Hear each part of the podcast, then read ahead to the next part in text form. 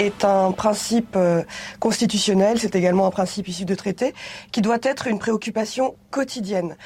Euh, aujourd'hui, malheureusement, au barreau, les femmes perçoivent une rémunération inférieure de 50% à celle des hommes. Et donc, à l'instar du Parlement européen qui vient d'adopter une directive euh, contraignant les employeurs à la transparence et prévoyant des sanctions, eh bien, nous mettrons en place des indices euh, des rémunérations à l'ordre pour donner l'exemplarité, mais également dans les cabinets et euh, instaureront la tolérance zéro qui passera par des mesures d'accompagnement en premier lieu et puis de sanctions en second lieu. Alors la solidarité, eh bien, euh, doit être au cœur de notre profession. Nous devons être une profession unie, car à chaque avocat qui est en difficulté ou commet une erreur, c'est euh, l'image de la profession et le cœur de la profession qui sont atteints.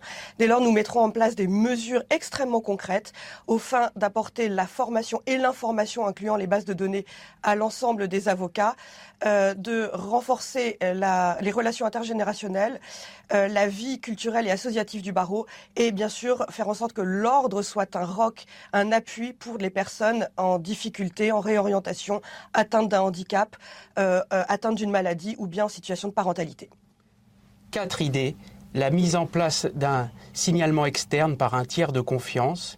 Et la deuxième idée, et c'est le corollaire, c'est euh, l'aide des consoeurs et des confrères avec des cabinets refuges pour avoir une vraie égalité réelle. Concernant la solidarité, nous allons mettre en place un pool zen parentalité pour aider la maternité euh, et avec des avocats missionnés qui aideront.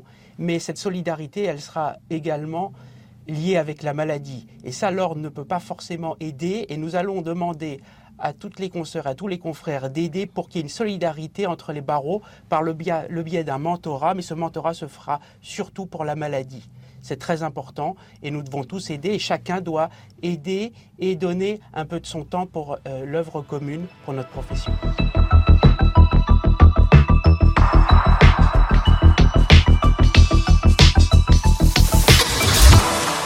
S'il est possible aujourd'hui de s'installer sans passer par la collaboration, la collaboration demeure bien évidemment le mode d'accès principal à la profession.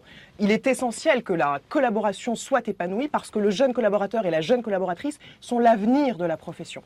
Je connais particulièrement la, la collaboration pour l'avoir expérimentée pendant dix ans. J'en connais donc les contours, que ce soit la collaboration junior, senior et même cancel. Une collaboration épanouie repose notamment sur le développement de sa clientèle personnelle, sur euh, la transmission entre le collaborant et le collaborateur qui sont d'abord et avant tout l'un pour l'autre des confrères, et puis enfin sur la transparence s'agissant des attentes et des perspectives de chacun. Nous souhaitons dans le cadre de notre programme, euh, d'une part, euh, faciliter le signalement pour lutter contre les collaborations euh, dysfonctionnelles, que les sanctions prises soient à la hauteur de la gravité lorsque ces dysfonctionnements sont euh, extrêmement graves, et puis enfin insister sur le développement de mesures de formation, que ce soit la formation continue ou la formation initiale en management. Alors quand on parle de collaboration au barreau de Paris, il faut savoir de quoi l'on parle exactement. Aujourd'hui, nous avons 8792 collaboratrices et 4796 collaborateurs, ce qui représente 41% de l'effectif. Et pour autant, nous avons un avocat sur cinq qui quitte la profession au bout de cinq ans. Notre diagnostic est très clair, c'est qu'en réalité, la collaboration libérale est en crise. Alors, on peut constater cette crise, et on la constate d'ailleurs depuis plusieurs années, il faut des mesures fortes pour arriver à l'endiguer. Quelles sont nos propositions? Elles sont très simples. C'est avant toute chose, dans le cadre du contrat de collaboration, d'instaurer lors de l'entretien annuel une obligation de dire au collaborateur quel est son avenir au sein du cabinet. Parce qu'on a besoin de pouvoir avoir de la visibilité, de la prévisibilité. La deuxième des mesures, c'est bien évidemment de cesser de perdre sa vie à la gagner. Et donc de rehausser le minimum ordinal, parce qu'aujourd'hui le minimum ordinal est très inférieur à ce qu'il devrait être, et de l'expliquer, d'expliquer pourquoi est-ce qu'il devrait être supérieur. Le troisième élément, c'est surtout aussi de combattre les discriminations en signalant systématiquement au parquet tous les éléments de harcèlement et de discrimination commis à l'égard des collaborateurs et collaboratrices et d'en faire un rapport tous les ans.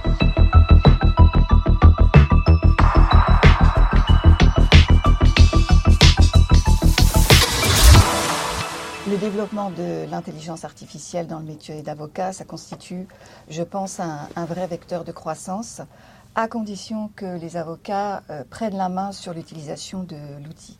Ça veut dire quoi? Ça veut dire qu'il faut bien connaître euh, les technologies pour pouvoir euh, les relativiser, les critiquer, mais surtout en tirer le meilleur parti. Il faut aussi donc valoriser le rôle de l'avocat par rapport à son savoir-faire, son expertise, sa plus-value. Moi, je pense que euh, la machine ne remplacera pas euh, l'avocat. Euh, l'intelligence professionnelle, c'est l'avocat. la subtilité de l'interprétation d'une situation donnée, c'est encore l'avocat. Et l'empathie nécessaire à l'appréhension des enjeux émotionnels du dossier, c'est toujours l'avocat. En conclusion, je pense que plutôt que de résister euh, à cette transformation professionnelle, il vaut mieux l'accompagner et ne pas la subir. L'intelligence artificielle est déjà euh, présente dans nos cabinets et euh, j'ai interrogé le chat GPT pour connaître quel était son programme au bâtonnin. Et j'ai été très, très déçu par le programme de chat GPT au bâtonnin. Nous, Frédéric Schum et Christine Marant, nous avons un programme innovant euh, et un programme de disruption. Alors, deux points sur notre programme qui ne sont pas dans le programme chat GPT, c'est le télétravail. Nous proposons 22 jours de télétravail à partir du 1er mars 2024 pour les avocats collaborateurs. Nous proposons également un plan de lutte contre les violences sexistes et sexuelles. Et en revanche, euh, j'ai constaté que euh, dans le programme de ChatGPT, nous avons un élément commun, c'est la promotion de la diversité. Et donc, nous voulons promouvoir la diversité dans les cabinets, comme le ChatGPT, et permettre aux minorités euh, d'être intégrées au sein des cabinets.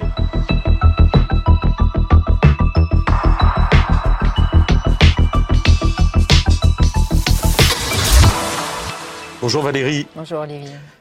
Valérie, comment vider la mer du secret professionnel en deux minutes? Quels sont tes constats?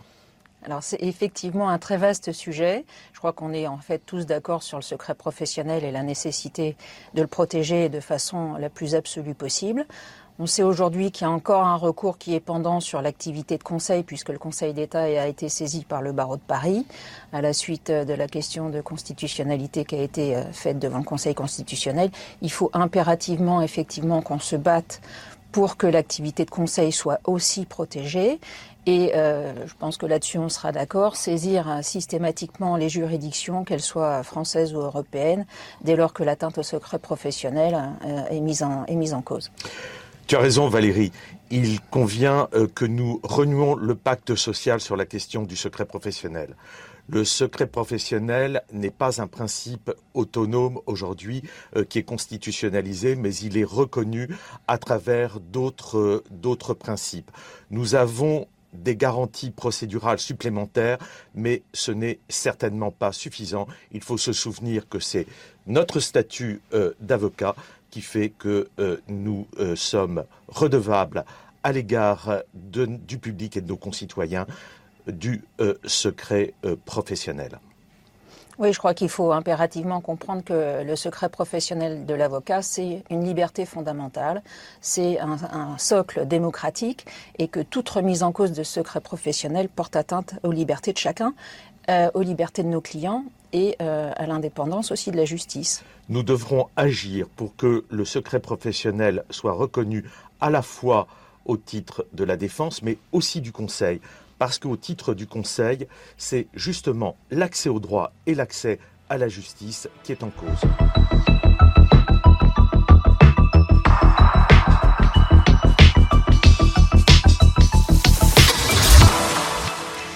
Tout le monde pense que l'ordre est inutile, euh, que ça coûte cher et qu'on n'a pas besoin d'avoir un ordre pour exercer cette profession. Nous, et je pense que tous les candidats sont euh, dans cette euh, idée-là, c'est, on pense le contraire. On pense que l'ordre, c'est la possibilité d'exercer le droit dans un vrai métier d'avocat. C'est un serment, c'est une déontologie, c'est un secret professionnel et c'est une chance. Dans notre programme avec Olivier Saumon, euh, le programme s'appelle Agir, on veut rénover notre ordre parce que oui, c'est une institution ancienne, c'est une vieille dame et il faut veiller à la moderniser. La moderniser dans ses accès pour que les jeunes puissent avoir confiance dans cet ordre, la moderniser également dans sa déontologie.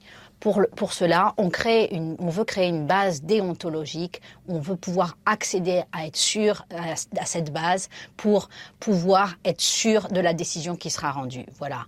Je vous laisse lire notre programme, vous serez très intéressés, j'en suis sûre. Merci beaucoup. Bonjour à tous, je me présente Xavier Chilou. Nous sommes interrogés sur euh, la question l'utilité de l'ordre. Alors d'abord, il faut peut-être se reporter aux prérogatives de l'ordre. Quelles sont-elles? Traiter toutes les questions qui concernent les avocats, c'est le premier point. Gérer les droits des avocats, gérer les devoirs. Et puis à Paris, il y a quelque chose d'un petit peu particulier par rapport au territoire, à la province, c'est aussi la discipline. Tout ça, ça s'appelle l'autorégulation. L'autorégulation, elle nous appartient. Si nous perdons cette autorégulation, notamment parce que nous ne votons pas aux élections, l'ordre sera régulé par quelqu'un d'autre et plus par nous. Donc ça, c'est quelque chose d'important. Donc oui, l'ordre est utile, l'ordre doit se renforcer. Avec Valérie, dans notre programme, nous voulons renforcer l'ordre sur des missions comme la comadis, comme la euh, déontologie et comme la discipline. Nous voulons un ordre et un bâtonnier protecteur pour vous défendre tous.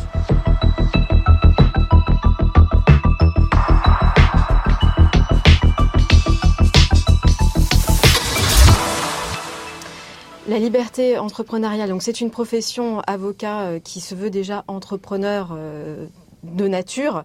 Euh, donc quand vous êtes déjà avocat, vous commencez comme avocat collaborateur, vous êtes déjà entrepreneur. Et ce que nous proposons, c'est d'apporter pour pouvoir permettre en fait aux collaborateurs de se, de se, d'entreprendre et donc de se développer, c'est d'installer, d'instaurer en fait dans, dans leur contrat un, un droit opposable au télétravail de 22 jours. Ensuite, de renforcer le barreau euh, entrepreneurial, de négocier des taux d'intérêt avec les banques pour permettre euh, aux confrères de pouvoir s'installer et euh, de, continuer à organiser des rendez-vous au sein de la maison du barreau afin de permettre aux confrères de se rencontrer, de développer des synergies, de développer et de créer des legal tech, de céder des clientèles. Et puis la liberté d'entreprendre, dans le prolongement de ce qui vient d'être indiqué, pour le collaborateur, c'est le respect de sa faculté à développer une clientèle personnelle, car elle est contributive à sa faculté de pouvoir d'achat. Et nous veillerons au respect strict de cette liberté.